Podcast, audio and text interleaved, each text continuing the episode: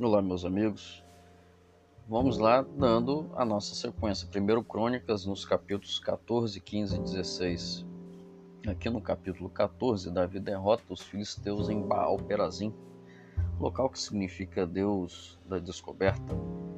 Quando os filisteus invadem uma segunda vez, Deus dá a Davi uma estratégia diferente e diz a ele para não atacá-los até ouvir o som de marchar nas copas das Amoeiras, significa, significando que Deus é, saiu à sua frente.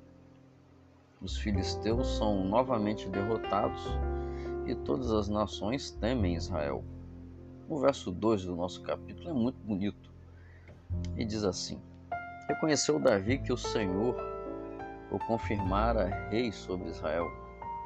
Essa atitude de Davi tem nome: humildade e gratidão. Humildade por entender que as conquistas vêm de Deus e a, e a gratidão por compreender que o nosso Pai Celestial merece nossa palavra de reconhecimento por aquilo que Ele é e por aquilo que Ele faz em nosso favor. Eu tenho certeza que você tem recebido muitas bênçãos de Deus. Eu convido você aqui no momento de oração, reconheça ao doador dessas bênçãos. Deus vai ficar feliz e você vai desenvolver a humildade e a gratidão. Que o Senhor abençoe você nessa reflexão. E aqui no capítulo 15, o rei Davi instrui os levitas a se consagrarem e a se prepararem para levar a arca da aliança a Jerusalém.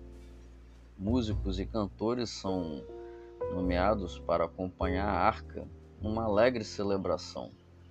O próprio Davi dança diante do Senhor com alegria, mas sua esposa Mical, filha de Saul, o vê e o despreza em seu coração. No capítulo 13, lemos que Davi falhou drasticamente em relação à arca. Agora, no capítulo 15, lemos a confissão da culpa de Davi. Ele reconhece: Não buscamos a orientação de Deus. Infelizmente, Todos nós pecamos porque nossa natureza é pecaminosa. Mas assim como Davi, todos podemos e devemos reconhecer o nosso pecado. Que o único caminho para o arrependimento sincero é buscar as orientações de Deus em Sua palavra. E você tem se arrependido de seus pecados? Você tem buscado fazer a vontade de Deus? Pense nisso com carinho bênçãos de Deus para você, sua família e o seu trabalho. E aqui, no capítulo 16, Deus, é, depois que a arca é colocada na tenda e preparado para isso, o rei Davi faz sacrifícios e abençoa o povo. Ele também designa vários deveres aos sacerdotes e aqueles que ministrarão diante do tabernáculo do Senhor. Davi também entrega um novo salmo de ação de graças, declarando a glória de Deus e incentivando o povo a sempre louvar e agradecer a Deus. Nesse capítulo encontramos um lindo salmo de celebração no qual somos instados a algumas atitudes muito importantes, como por exemplo, agradecer a Deus por suas maravilhas, por seus feitos em nosso favor, buscar Deus para viver sempre em Sua presença, lembrar a aliança de salvação que Deus fez em nosso favor, louvar a Deus, reverenciar a Deus, proclamar a salvação que Deus nos oferece.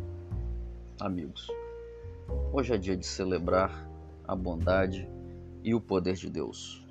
Forte abraço.